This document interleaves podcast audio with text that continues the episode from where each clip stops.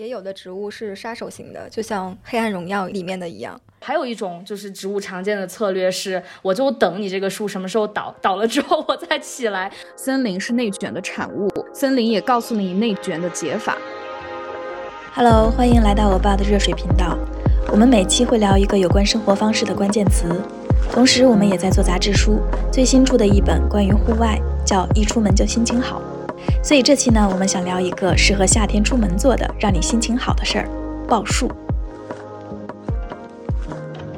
大家好，我是 About 热水频道的主播于野。大家好，我是 About 热水频道偶尔客串一下的主播江州。最近我和江州在小红书上面经常刷到一个关键词，叫“报数”，不知道大家有没有听过这个词或者刷到过这个词？我看到有很多公众号最近也开始发。比如标题叫“为什么年轻人都在树上”，还有抱树是不是一种新型的发疯方式？我们就对这个事儿有点好奇，然后就想往深里挖一下这个行为，它到底是我们一时兴起去玩一玩，还是说它真的有疗愈的作用？甚至是一种尖锐一点说啊，我们抱树，它对树来说有没有可能是一种干扰？我们这一期就请了两位很适合聊抱树这个话题的朋友，一位是。上海本地的一个公益组织，我可以这么说吗？是公益组织，对，嗯，叫一起报数吧的发起人莎莎，然后另一位是普林斯顿大学森林生态学在读博士艾宇。Hello，大家好，我是一起报数吧的发起人莎莎。Hello，大家好，我是艾宇，然后我是在美国在读呃森林生态的博士，然后做竹子方面的研究。我想先声明一下，我感觉我自己在抱树这个领域其实没有什么专长，但是希望就是说自己学森林生态这方面的背景，或者说呃长期以来对树的认识，能够给大家提供一些有趣的碰撞吧。是这两位，其实对我们来说都是新认识的朋友。我跟莎莎是刚刚认识，就因为我在小红书上面搜很多报数的笔记，然后就搜到了一起报数吧这个组织，发现他们是一个非盈利的组织，他们平常组织的一些报数活动啊都是免费的，我就联系上了他，想跟他聊一聊平时他们报数是怎么玩，然后来报数都是什么人。跟他聊了之后，就发现有好多问题是需要一些更更专业的、更对树更了解、对植物学。生态学更懂的人才能够给我们解答的。然后莎莎就通过朋友认识了爱宇。对我之前和爱宇也不认识，所以今天其实非常期待能有这一次对话的机会，然后可以询问一些我心中的疑问。对对对，我我今天也是准备了一百个问题来问的。那爱宇，你最近是刚回国对不对？嗯，对，因为我确实也很久没回国了。但不过从从就是学术的角度来讲的话，虽然我身在美国 读博，但心其实都在山野里面。然后我又是做竹子，在亚洲研究竹子的话，在各方面都特别有优势。所以我如果一旦遇到夏天这种相对老板比较不会盯你的状态的话，我就会回国到热带雨林里面去找比较特有的这种竹子。比如说在云南和海南，我会去的比较多一些。前段时间刚。刚刚在海南的野野外找竹子来着。你觉得你做野外的研究，还有包括你学森林生态学这一份学科，它给你带来的最大的乐趣有什么呢？就借用我一位朋友的话说，他觉得我的呃理念就是万物皆可生态学。就我觉得生态学相比于其他的一些自然学科或者基础学科来说，它具有亲和力的原因是它研究的这种自然对象，往往也是我们生活当中可以经验的或者是去感受的。比如说植物，比如说动物，甚至是人类的这个社区或者社会系统嘛。不过因为我做的是理论生态学吧，就是说我的研究总结起来就是三个竹子的终极问题：竹子是什么？竹子从哪儿来？竹子到哪儿去？然后从生态学的角度去预测它们未来会怎么样。嗯，我觉得最大的乐趣果然还是，至少对我自己来讲是发现，虽然说你研究的是所谓没有人为影响的自然系统，但是你发现它其实是。非常需要把人囊括到这整套。啊，运行规则里面去的吧，或者说它为我们理解人类的行为、理解我们的社会现象提供了一个非常有意思的角度啊。但是另外一方面呢，我觉得就是真实的，如果咱们来聊我具体就是做这个学术或者读这个博士是在干什么，就太接地气了，和大家 平时上班一样的。就比如说我每天实际的工作比较枯燥吧，就是你要看文献、写论文、敲代码，外加摸鱼。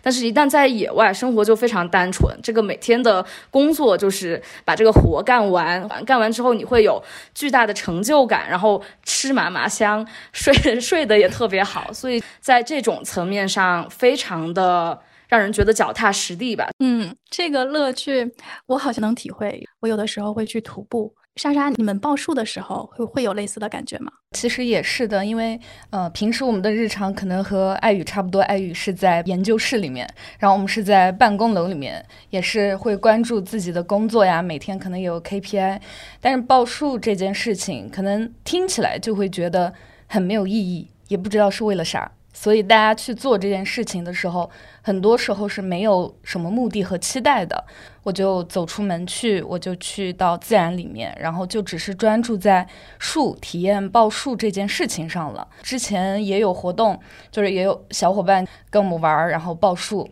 然后报到最后睡着了，结果就是他一个人从头到尾睡了一觉。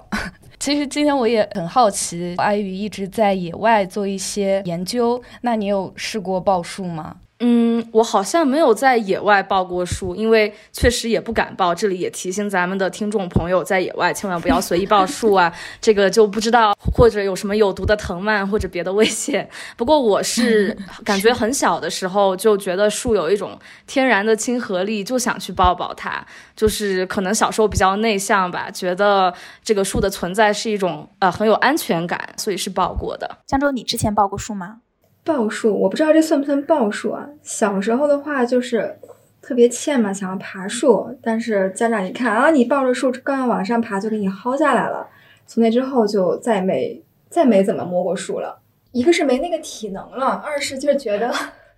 人长大了，然后还要去抱，就就挺挺羞耻的，对。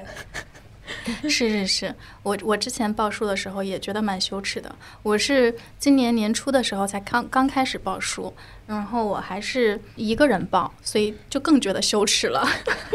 其实我会觉得是是嗯，每一个行为大家会有一个固定的认知，就是这个行为应该出现在哪里。这个行为就是报数，这个行为不应该会出现在一个繁忙大街的路边。对，但是它可能出现在一个全是。嗯，森林的野外，因为我们去野外，大家会有一个嗯设定，就是说我去野外就是去接触自然的，会很正常。但是我生活在城市里面，我就是一个城市人儿，就是就是那种你不该有一些那种野蛮人的猴子行为，都会有大家会有一个设定。哦，确实确实，就是在车来车往中，你不应该停下脚步，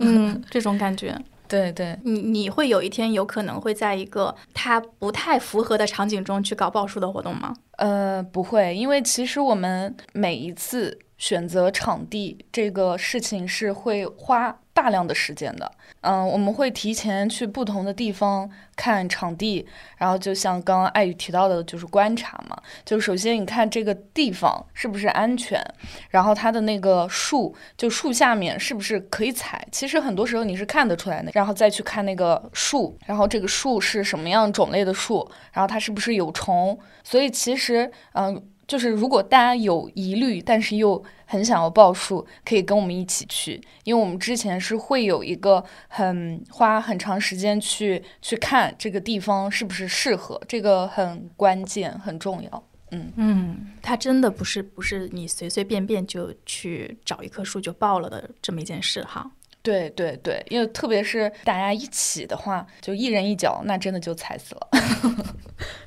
我报数的时候。虽然一个人觉得很羞耻，但是我还是挺喜欢这件事的，所以一直挺想找到组织。然后听说莎莎他们有做这么多人的一个一起报数吧的组织，可以大家一起去报数，还有环节、有流程、有比赛什么的，我觉得好好啊！一群人做这件事情，好像就不会羞耻了，这个事情好像就合理化了。你当时是怎么想到要做这件事的？嗯，去年底我看到了一篇文章，然后他介绍说，在芬兰的哈利普森林。每年八月底都会举办一场报数大赛。那也是因为就是全球疫情的影响，然后人们开始会有社交距离啊，就甚至都不能拥抱自己的亲人了。所以当时哈利普森林的拥有者他们就说啊，不能抱人，那我们就去抱抱树吧。就有了这样的想法之后，他们就在二零年的八月底发起了第一场的报数大赛。特别就是在去年底嘛，可能大家都知道，就是上海经历了几个月的特别生活，所以就是非常渴望要走到自然里面去，好好放松一下，要走出我的小房间。然后就马上打开小红书，就在里面找，然后就想说，哎，上海哪里有这样的活动，我也要去参加。然后搜了一圈，没找到。然后当时在想说。哎，那不如我就自己来办一场吧。想着去年没有过的春天，今年就一定要好好过回来，就是这种心理。过完年回来之后，然后三月份我就喊了我的几个好朋友，在今年三月五号那一天就完成了第一次的内测。你们还有内测啊？内测是做什么呀？其实内测内测，我们就是想说，因为在那个哈利普森林的官网上，他们有介绍一下啊，他们的呃报数比赛是怎么样进行的嘛。它其实就主要是分三个环节，第一个环节是速度报，然后就在一分钟的时间内，然后看谁报的数多；然后第二个环节是申请报，就在一分钟之内看谁报的比较深情；然后第三个环节是。创意报其实就是用一些有趣的姿势去报，就看谁的脑洞比较大。然后当时我们在内测的时候，就是把这三个环节都呃测试了一下。比如说速度报的时候，那我们是一棵树报一秒，还是报两秒，还是报五秒？就包括说我们应该要怎么样去计时等等一些比较具体的比赛规则和比赛细节。然后我们第一次呃内测完了之后，其实大家。就整个过程就玩得很开心，然后我们当时八个人，然后就开始疯狂的向周围的人安利，因为我们呃大部分人是做广告的，然后所以可能就是工作工作后遗症。我当时我的一个文案朋友，他周末还加班，然后加班之余就非常兴奋，然后跟我说我已经写好了一个传播方案，我写了九张海报，我们的 slogan 全部都写好了，就有了海报之后就注册了一起报书吧的账号就。正式发布了第一场的那个比赛招募，然后在三月十九号的那一天，我们第一次的正式比赛就圆满举行了，效果还是非常的好。之后就是可能是艺人太多，然后所以大家就非常。有分享欲，然后接下来就是第一批报数玩家开始了人传人的口碑传播，然后就有了后续大家看到的呃一系列的活动，就知道的人越来越多，然后慢慢的我们这个本来报数只是一个朋友玩玩的聚会，就变成了一个这样的小组织，好好玩的感觉。你们是一群广告艺人一起共创的组织。说明意识啊，艺不是那个明星艺人，是爱人和艺人的艺人。是的 玩的太认真，就是玩着玩着变成了一个像模像样的组织，变成了第二份工作。没有没有，我们的一个宗旨就是不要把它变成工作，变成工作可能就不快乐了。上次跟你聊电话的时候，问你已经组织过五场报数活动了，是不是？然后你最近还在组织一场云南大理的报数活动，这为什么这一场要跑到那么远？你前面的几场是不是都是在上海？对对，前面的是都在上海。然后这一次去大理主要是两个原因，一个是因为我是云南人，刚好要回家，所以就顺便。组织一下，然后第二个，呃，很重要的是要去见我的另外一位小红书网友，就大理陆先生。其实也是最开始我有这个想法，也也是在啊小红书上找到了他，然后向他寻求了一些建议，就在他的帮助下，然后有了呃第一次的活动。所以其实这次去大理的合活动也是跟他一起合办的。那我们的呃活动形式其实跟常规的报数比赛还是一样，就唯一不同的可能就是地点的不同，因为之前我们是在。上海的公园里面报的是香樟啊，然后这一次我看地点，我们是选在了一个洱海边，然后它是一片杉树林，所以它那个树是非常的不一样，然后整一个环境也很不一样，就是让你觉得是很很灵动。今天我也特别想要呃问爱宇一个问题，就是在不同的地方报不同的树啊，会会有不一样的感觉吗？感受的不同是因为。树的关系，还是就是环境不同的关系？还是我们的心理作用？对对对。哎，其实其实我听下来，我特别想问莎莎，就算在上海本地，但你们其实也办了五次了吧？这五次，我我猜想也不是在同一片这个林子吧？那你们每一次报数的时候，大家有就是或者说你本人有觉得有什么感受上的不同吗？其实我我会觉得每一次都。非常的不一样，就确实我们会在不同的地点，就有的时候甚至是同一个地点也会有很大的不同，因为我们主要是在世纪公园，然后我们在世纪公园就是四月、五月、六月就一个月一次，然后你会看到那棵树在四个月呃三四个月里面的变化，就可能刚开始初春的时候，它叶子是非常稀疏的，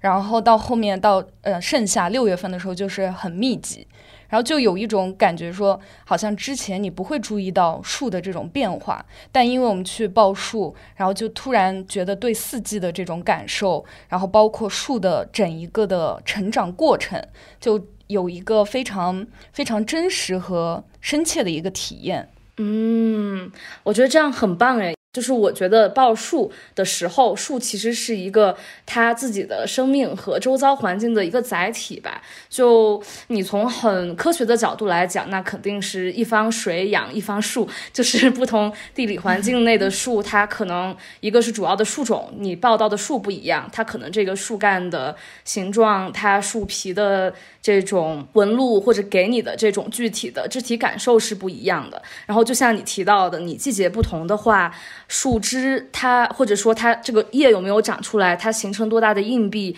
可能你会觉得凉爽，可能你会觉得有点晒，这些也会影响你的一个观感吧。但我觉得。比较有趣的一点，可以这么想，就是不知道大家有没有看过网上写的那种一个人每天的那个生物钟，就是几点开始特别适合工作，然后几点开始特别适合吃饭什么之类的。然后我觉得树也是一样的，就是它每天二十四个小时，它每个小时都有不一样的生理状态。所以就是说，我们人每天都在变化，树其实每天也在变化，只是这个变化不一定是就是人的感官能够精准捕捉的吧。嗯，所以报不同地方的树，甚至在不同的时间报同一棵树，我觉得都不一样，因为有点像人不能两次踏入同一条河流一个道理吧。就我们能够拥抱自己面前的一棵树，本身就是一个概率比较小的奇迹。因为就是树的存在是偶然出现的，首先得海里有植物，然后 植物从就是海洋里的植物进化到陆地上，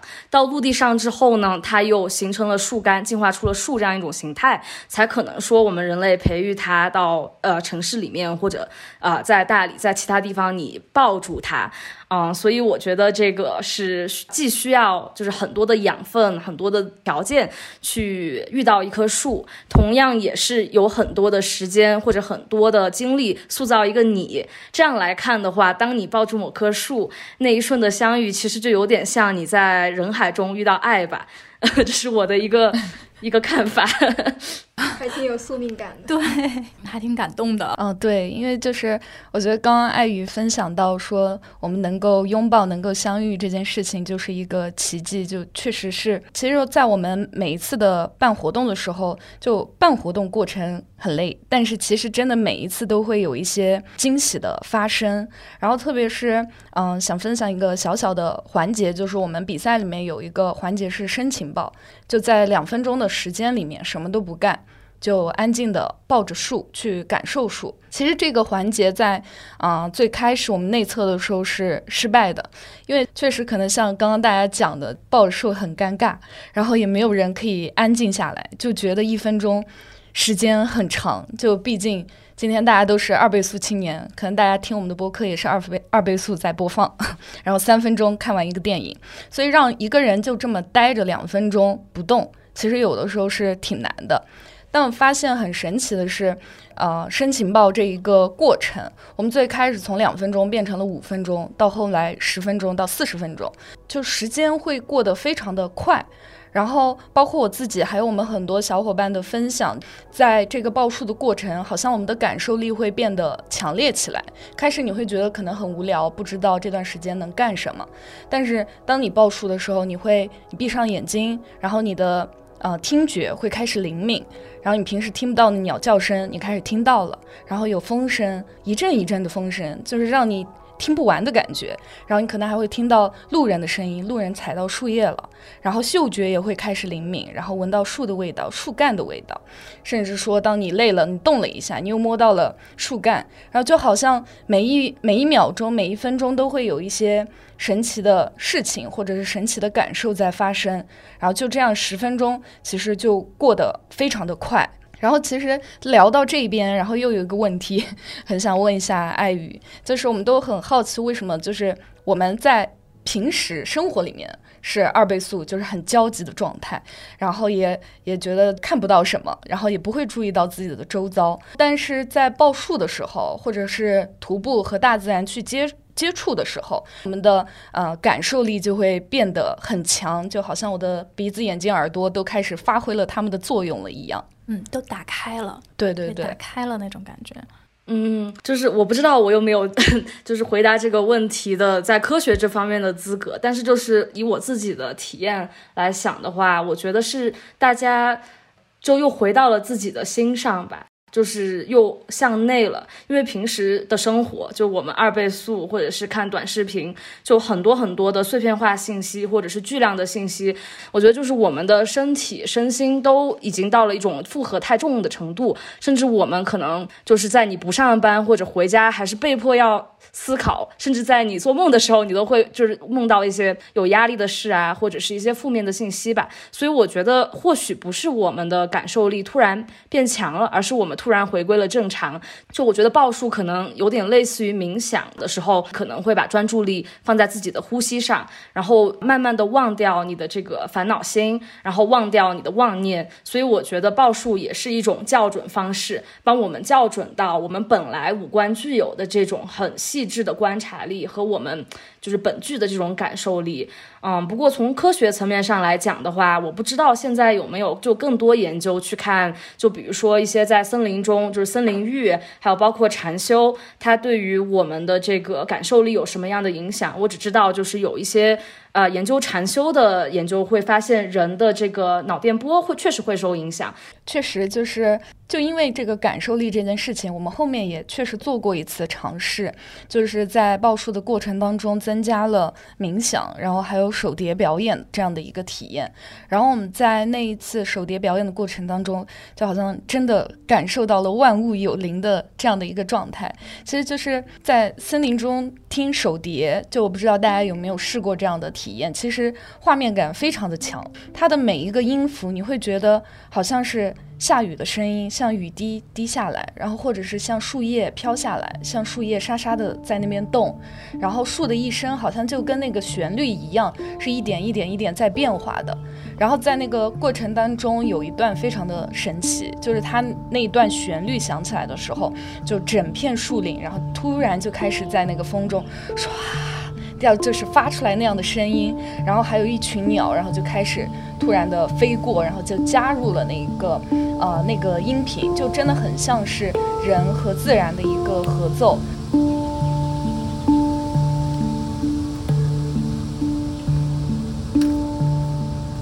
然后那一刻就觉得嗯非常的感动。然后当时我们表演手碟的那个小姐姐，我就看她也很。惊奇就是他虽然在演出，但是他没有想到现场会有这样的一个反应，好像我们和自然联系上了一样，就有点像他在回应我们。但其实后面又想想说，哎，这个是不是就只是一个巧合，只是刚好刮风了而已？然后呢，又会开脑洞，又会想说，哎，那是不是刚好就是一个音频达到了我们和树交流的音频？然后就又继续开脑洞，那是不是就只要达到一个频率共振，我们就有？办法就是和树交流呢，就是说树和人是不是真的可以能够感受到呃彼此的回应？所以其实这边也是很想问问爱宇，嗯，这个问题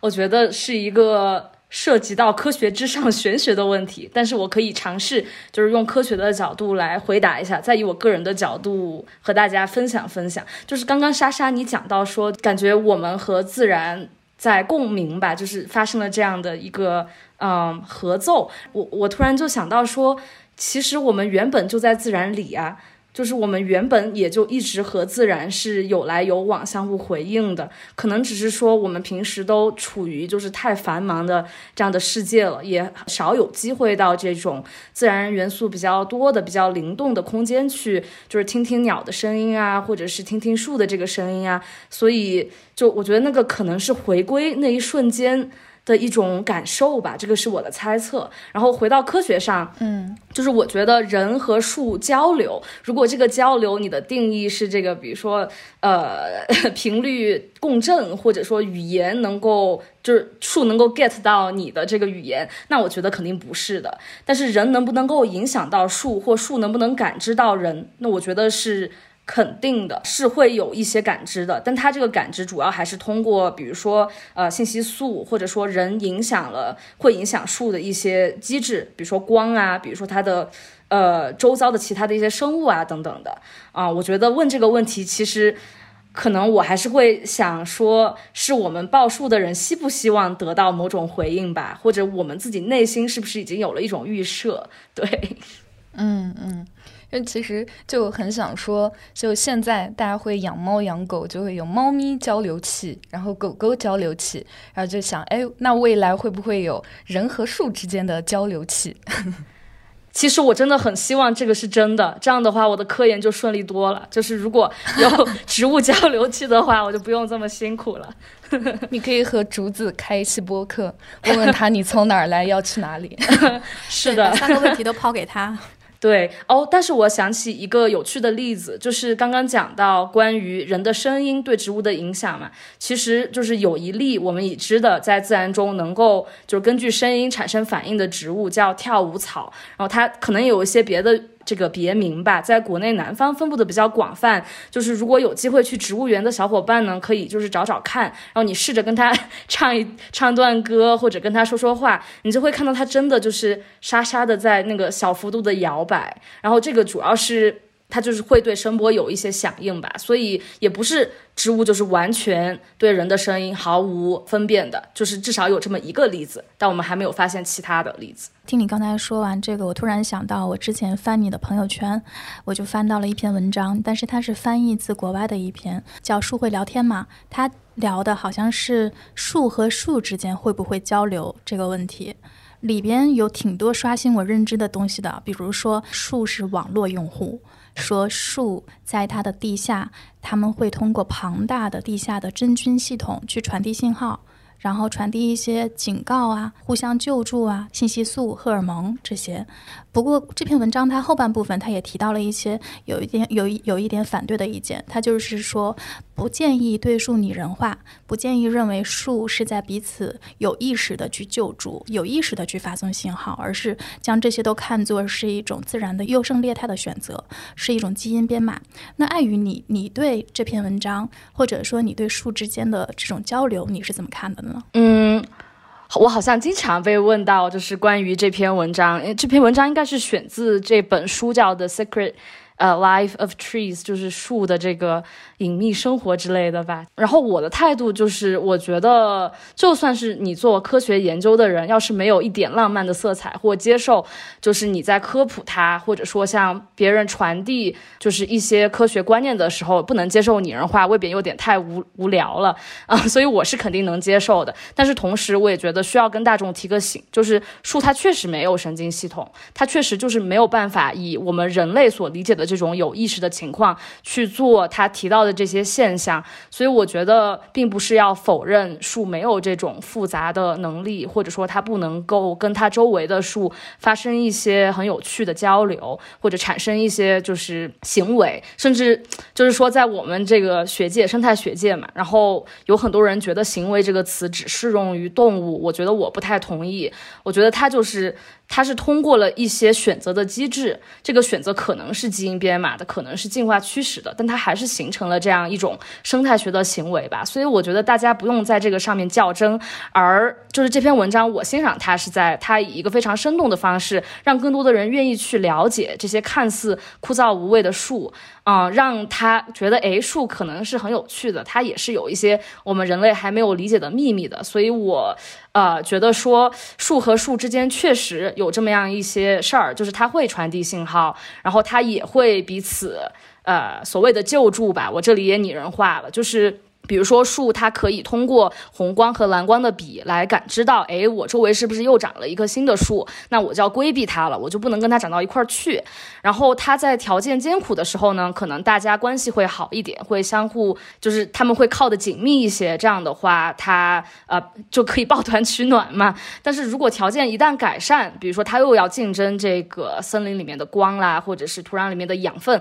它又会卷起来。所以就是这些是事实。就我觉得，啊，大家可以自己去决定要怎么样去看待它们。嗯，重要的不是说，哦，原来树也有点像人啊，啊，然后试图就是把我们人类的这一套加到强加到这个树的系统上面去。我觉得主要是就是理解到，哦，树和树之间同样是一个很复杂、很生动。不断在变化的系统吧，然后我们可以用生态学的方法或植物学的方法去理解和尊重它们。这个是就我对这篇文章或者是这一就就是这一类可能比较拟人化的科普作品的看法吧。所以树和树之间的交流主要还是通过地上的组织去交流，对吗？呃，我觉得是地下可能会更。多一些，但我觉得这一块已经快进入到我的知识盲区了，我只能也跟大家简单的分享一下。就是地下的话，大家可以想象，就是这个金融呃交易的这种网络，就是不断的有进有出。那我觉得树与树之间，就是地下或者说植物吧，植物的根系网络，地下的这样一个有点像暗网吧，就是 不知道拿暗网来类比是不是正正确也希望就是如果有学地下生态学的听众，可以咱们可以交流一下。它其实是一个还有很大未知空间的领域，因为做地下系统的研究非常难。就假比就假设说你要去呃研究这个植物的根系是怎么分布的，你采样的时候需要很大程度的挖掘嘛，就这一部分就已经难倒我们生态学人了，就很那成本很高，而且经常你挖出来的这个树根是盘根错节的，也你也很难说。清楚这个到底是哪棵树的，嗯，所以目前科呃学界对于地下的研究，相对于地上来说的进展确实要缓慢一些，嗯，不过呢，也有很多人关注这个和树共生的真菌系统，就比如说，我不知道莎莎爱不爱吃菌，我对云南人的印象就是大家都很爱吃菌，但 对，就是这种啊非常非常多的菌吧，它都是每一个菌它可能都有不同的这个。有共生关系的树，也就是说，我觉得大家看到菌子的时候，其实可以想一下，菌子就是如果是在自然条件下采集的，也是和这个地下的暗暗网相关的。对它很多都依赖于特殊的就是某种树，比如说松茸，它可能就是依赖松树才叫松茸。所以我觉得地下系统实际上是一个非常有潜力的，可以拓宽我们对于已知的想象力的一个空间吧。我听下来突然觉得。树充满了无限可能，就不管是树上还是树下，就感觉这个课题还有无限的内容可以去探索和发现，然后特别还可以找到好吃的菌子。对，而且而且地下的这种根系，它其实是只对于这个生物体来说有巨大价值的，它对于人类来说可能。除了做根雕的那些艺术家觉得它有这种呃审美的价值以外，大家都觉得它也不能成木材，对吧？它也不能用于建筑，也不能用于造房子和造桌子，就很少会能想到它的一个就是价值所在。但其实那个东西对于那个生命本身来说是最最基础的东西，最重要的东西。对的，它是不需要被第三方或者被另外一方去验证的一种价值。嗯。这这个真的很有意思，因为就从树的角度来讲的话，它树你要进行光合作用或什么的，你既需要地上的光，你也需要土壤里的水分和养分。它本身地上和地下两者是相互协调的，人也是如此吧？就是你有一个。就是根系，无论你这个根是什么形态的，有的人可能是漂浮性的这种根吧，就是比如说像我这种，我目前没有一个固定的居所，但是我仍然是有我的一个根的。突然让我想到了那个什么天鹅在水面上美丽的游着，但是你却看不到它扑腾的脚这个点。就是咱们聊到这个地上地下，我突然又觉得还有一点，就是树和树之间会呃汇聚在一起形成森林，啊。它和人类系统还有特别相似的另外一点是，森林是内卷的产物。这个是我个人的体悟啊。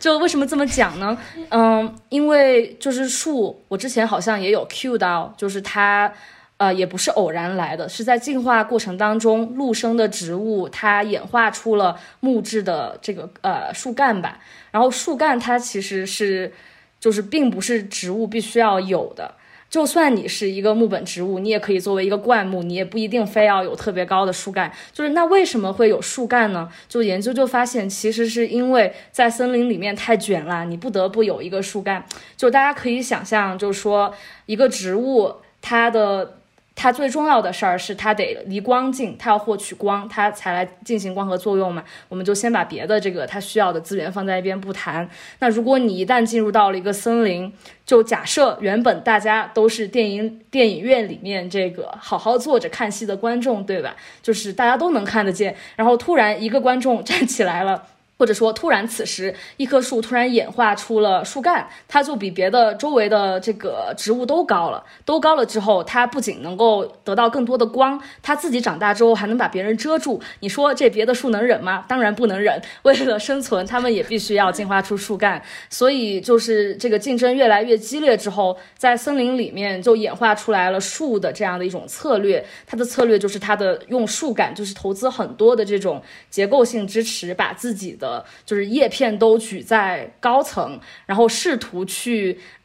试图去排挤别人，把光都就是据为所有。还有还有特别有趣的一点，是因为在热带雨林里嘛，你不可也不是全都是树的，所以也有躺平的。躺平的策略就是你就不用长树干，你就做一个那种很耐阴的小草。这样的话，你的缺陷就是你可能，比如说一百年也长不了多高，但是你这一百年都不会死。然后你还有别的一些策略，所以我觉得树不是说唯一的这种有效的策略吧，就是你总是能在自然中找到很多人的处境的慰藉，因为就是自然规律是是相通的。是是，我我刚刚就是听你们，我也觉得就是很有共鸣，因为我觉得就像刚刚艾雨提到一个点，说森林是内卷的产物，但我觉得还有下半句话是森林也告诉你内卷的解法。因为我之前看那个纪录片嘛，就是《绿色星球》，它就是描述了每一种植物。就当我们在这个生态系统里面，就不需要每一个人都长成高大的树，你可以有自己的。形态，你可以选择自己的方式。就是有的植物，它就是为了吸收光，所以它的那个干就是非常的长，非常的高。但是干上就什么都没有，就只有顶上有几片叶子。然后有的植物呢，它就是刚好可以盘在那个盘在那个干上。还有就是热带雨林为什么很难人工复刻的一个原因，就是它的那个生态系统分层，或者说是每一个人都很不一样，每一个物种。所以今天的一个解法就是找到你合适的位置，然后找到你能够让自己适宜生长的方法。就好了。是，还有还有一种就是植物常见的策略是，我就等你这个树什么时候倒，倒了之后 我再起来，这也是很常见的一种一种策略。就有很多植物它是机会主义型的，它就会。呃，就是等在别的长得比较高的大树下面，一旦这个树因为风吹雨打或者因为虫害而倒下来之后，它会立马的窜上去。也有的植物是杀手型的，就像《黑暗荣耀》里面的一样，就比如说像角鲨绒，它其实是主动出击，对不对？对，而且有非常多的藤本是利用型的。哇，是利用型的，这跟人类社会好像啊。是呢，对对，利用型的是怎么利用？利用型的其实就是有藤本的策略吧，就是刚刚莎莎提到的，有很多这个藤本，包括绞杀绒也是，就是藤本植物。大家可能见的比较多的，在生活中是那种像小草一样的藤嘛，像牵牛花之类的。然后在热带雨雨林里面，它就是它的茎干是木质的，以便于它能够更坚强的爬行在这个大树身上。它就是会利用大树，因为你想大树已经很大了，你就不需要再投资很多的这个木头来达到同样的这个高度，你只需要攀在大树身上到达顶部，呃，然后你就能够把它 本来就是通过发展自己的树冠获得到的这种光啊据为己有。所以我们一般会指这种藤本植物为结构性的寄生虫。因为它并没有就是实实际的吸收这个大树的养分，但是它确实是在结构上占了便宜。但是呢，这种也是有风险的，就一旦这个大树倒了，你也会倒。所以，所以就是这个策略比较特殊吧。你会发现很多这种策略都不同，而且他们彼此之间会制衡，才会形成这种这种就是虽然都在竞争，但是也在共存的这样的一个层面。而且每一个策略都对就是整个森林的。这种生态系统的多样性，或者甚至说，就是我们会讲到一个系统对于人类的这种服务，就是对于这种外在的价值来说，它也是有非常大的贡献的。就是每一种策略，每一个植物，每一个种都有它的意义。对我刚刚又又想到还有一个真菌，它们好像是一种。置换型、置换型的策略，它生活在树的下面，然后它们帮树去传递一些信号的同时，它们也要吸收树给它们提供的糖分。好像是他们会消耗树木光合作用中产生的百分之多少，百分之三十的糖，作为他们去交换信号的收费。我当时看到就觉得这像是收一种宽带网络的费用。这个确实是，这个就是有一大类，嗯，就这一类的真菌叫菌根植物，它就是能够固氮，把氮转化成就是空气中的氮，转化成这个树能够直接使用的氮，因为氮对于树就是制造叶子。来讲是非常重要的一个元素嘛，当然还有其他种种种重要的功能，但是很多树它是没有这样的一个呃，就是转化氮的能力的，所以它依赖于就刚刚讲的真菌来帮他们做这样的服务，所以它当然就是要收费了。这个真菌就是收树能够制造的光合作用的产物。嗯，就是天底下树林里也也没有免费的午餐。是的，是的。明白了，这个真的是和我们人类社会好像啊！就这种多样性、共生、共生感，然后彼此的竞争，还有他们之间的那种竞争之间又暗暗有一点点互助依存的关系。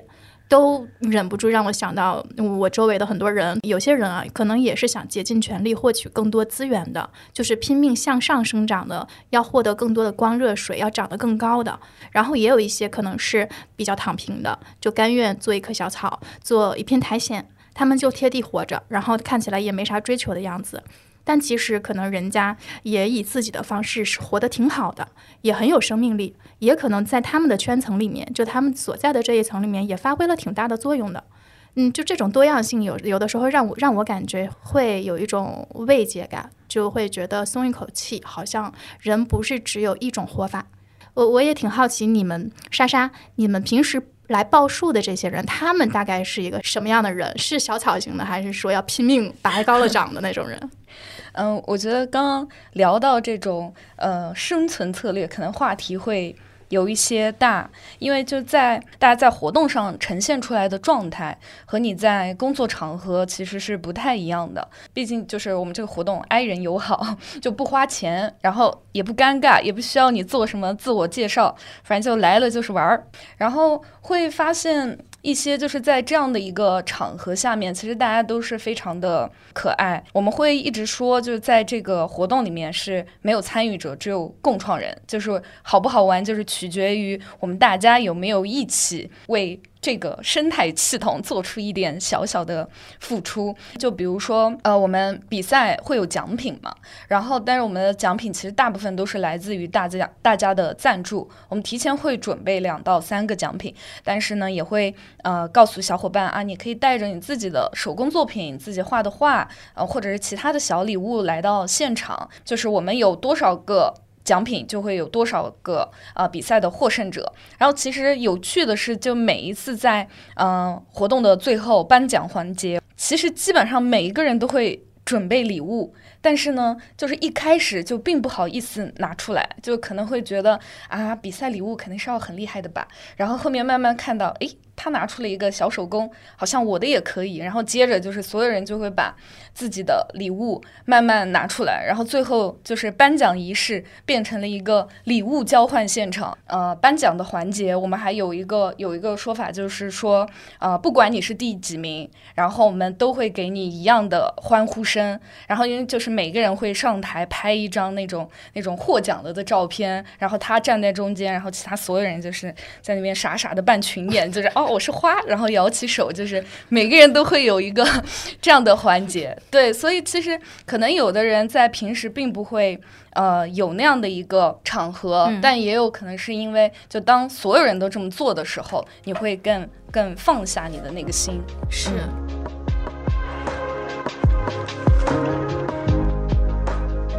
那接下来就是我们最好奇的问题了，也是我们一开头说的，报数这种行为，它会不会是一种自我感动？它它是不是一个值得我们长期去做的生活方式？还有就是它对数会不会是一种干扰？这个我想听爱语能不能跟我们大概说说？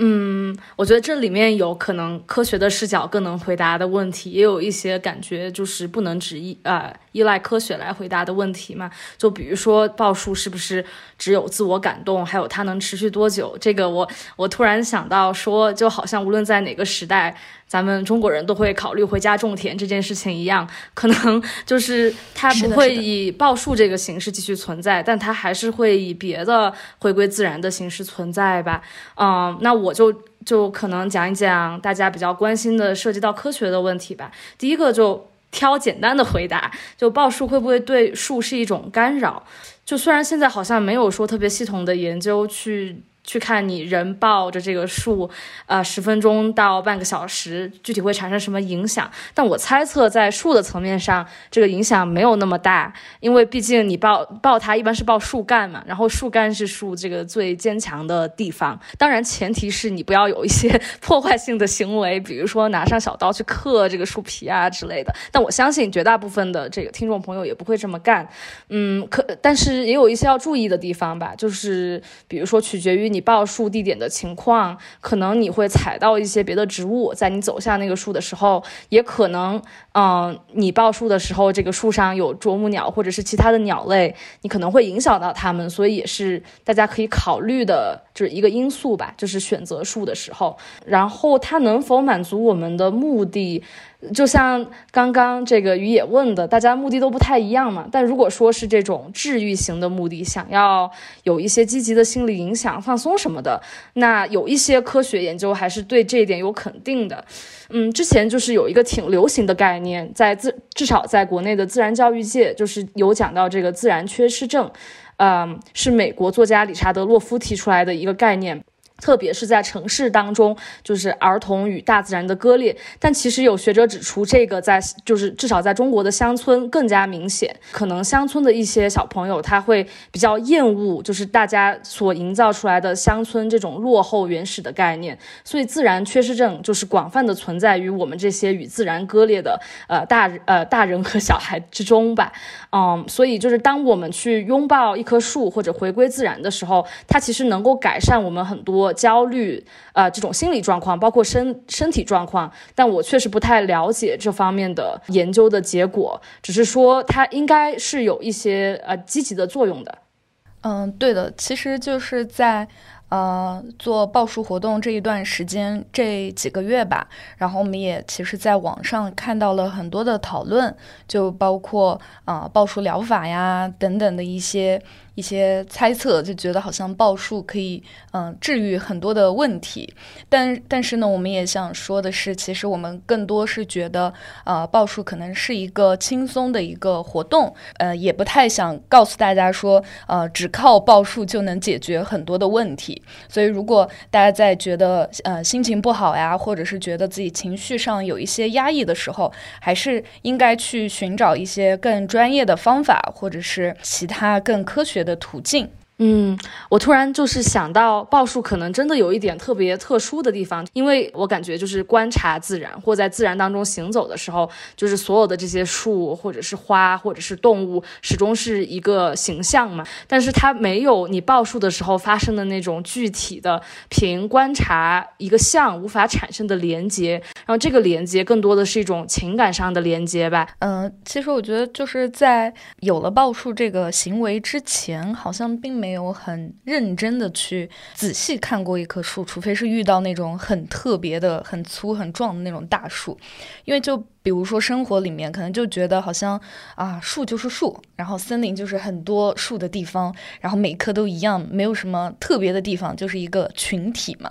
但是当你想要去报树的时候，其实你就会开始去思考，我到底要报哪一棵。然后有了这个念头的时候，你再去看那些树，你就发现，哎，好像每一棵都不太一样。然后这个时候，你就会突然觉得，就是在选择报哪棵树的时候，也很像是在交朋朋友。就像树和人都跟我们和每个人一样，就是大家都有各自不一样的外貌啊，不一样的性格，就在同一片地上。然后你可能看到春天，有的树已经开花了，然后有的树它还是枯枝。然后你就会在想说，嗯，那这个枯枝的树可能是比较慢热的性格，要么就是会看到有的树它是，嗯，枝桠都是往外长，然后就是非非常的非常的霸道，还要插到别人的地盘里面去，你就觉得这个是可能是很。很社牛的一棵树，跟谁都想建立一点关系，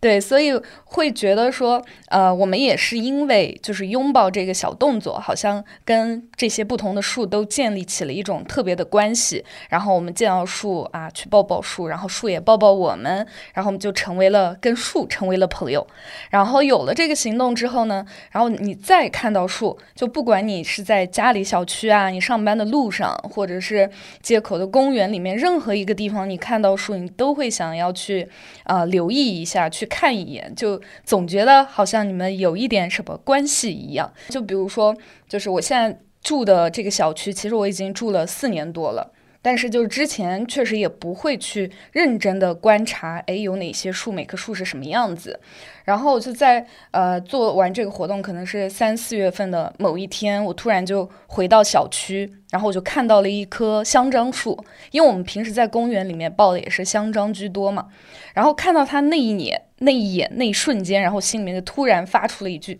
嘿，香樟。”就下一秒又觉得很有意思，我好像是回家，然后遇到了一个我的邻居，我跟你打了一声招呼，说我回来了，就是有这样的一种感觉。就或者说大家在群里聊天，聊到不同的树，就也会是像是介绍自己的朋友一样。然后可能有的人也会觉得说，我们报树是不是是一个好像是一个环保行为？但其实我们也想说，呃，就我们只是。简单来说，就只是交朋友。那如果硬要说什么保护啊之类的话题，那其实也是啊，保护朋友家嘛。就像你去朋友家做客，也不会把人家家里弄得很乱，就是会有一个这样的感觉。然后在和他相处、认识他的过程当中，也是在学习这位树朋友的一些精神，或者是一些啊他的生长的、成长的经验。对，就像你刚才你回到小区里面，你会跟自己小区里面的香樟打招呼一样，因为你之前抱过它很多次，抱过香樟树很多次，然后你好像和所有的香樟都产生了联系，这种感觉我我懂的。我是今年二月开始抱的树，然后我当时还是在北京，在北京被一个朋友带着入坑，后来我从北京。就来到上海了嘛，就养成了抱树的习惯了。上海的行道树是很多都是法国梧桐，它一个很大的特点是我在抱它的时候才开始观察的，就是它的树皮是。斑驳的、剥落的、剥落的状态，嗯，有白白的部分，有棕棕的部分。前段时间徒步的时候，也遇到了一棵树，我特别喜欢。那棵树是一棵千年枫香，我是遇到它的时候并不认识它，然后刚好它的旁边是有一小块牌子，写着它叫枫香，然后已经活了一千多年，我就仔仔细细地观察了一下这棵树。后来我没有抱。因为它是一千多年的了，它的树皮已经非常非常多的裂缝了，它就跟法国梧桐的树皮是完完全全不一样的树皮，上面全部都是年代的痕迹，而且它的树皮颜色非常的深，是那种棕黑色的，那些裂缝里面都生长着一些嗯其他的生物。比如说，它上面也有苔藓，然后上面也有攀附着一些藤类的植物，攀着它，寄生着它生长。可能可能缝隙中还有一些我看不见的小虫子之类的。这最后我觉得还是不要打扰这棵树。但是回来之后，我就开始留意蜂箱了。我我当时在看那棵蜂箱的时候，抬头看了一眼它的叶子，发现它的叶子也跟法国梧桐有点像，我就突然感觉它跟我在上海的生活产生了一些关联，就好像，嗯，我在上海生活中爱抱的树，然后和我在徒步中偶然遇到的一棵千年的树，长得是有一点点的叶片上的相近。枫香这个名字又很美，我回来就。在很多地方看到这两个字的时候，都会格外的留意，就觉得哦，这段时间的记忆都跟风山风箱产生了一些奇怪的、奇妙的连接。其实刚刚就是你们就是对这个感受，像见到老朋友，或者是能突然认出某种植物的时候，这种欢欣，我非常有体会。而且我一般平时或者有机会和朋友一起到野外去走走，就是爬个山啊，或者是徒步，基本上是属于走不动的类型，因为所有人都得等我看植物，就是我会边走边看，或者有的时候要边拍，所以我走的会很慢嘛。但是大家都很包容我，作为一个呃研究植物的人，所以。所以我觉得，就是听大家分享这种快乐，我也不由得感到非常的快乐。而且，就像每次我到一个新的地方，如果我能在这个新的地方认识一棵树，或者是认识一种植物的话，我就会觉得我交到了新的朋友。这一次有机会和其他三个三位小伙伴一起聊关于树和报数，我是非常欣喜的。因为最开始莎莎找到我的时候，我完全不知道，就是原来有一群人已经开始有组织的报数了。我真的有被惊到，我觉得好像愿意去理解或者是去观察树的人还是非常小众的吧。所以就是渐渐的发现，哦，原来真的有人会因为报数这件事去，嗯，更接近树，或者说更了解自然。我内心还是蛮感动的，当然 内心深处还有一个声音是觉得说，哦，我居然作为一个学生态学、学植物的人有活干了，然后会觉得这个 这个机会非常的美好。然后我也和大家的交流当中，就是感受到了很多这种怦然的瞬间吧。我觉得可能最后想跟大家分享的就是，就我对于树的一个想象，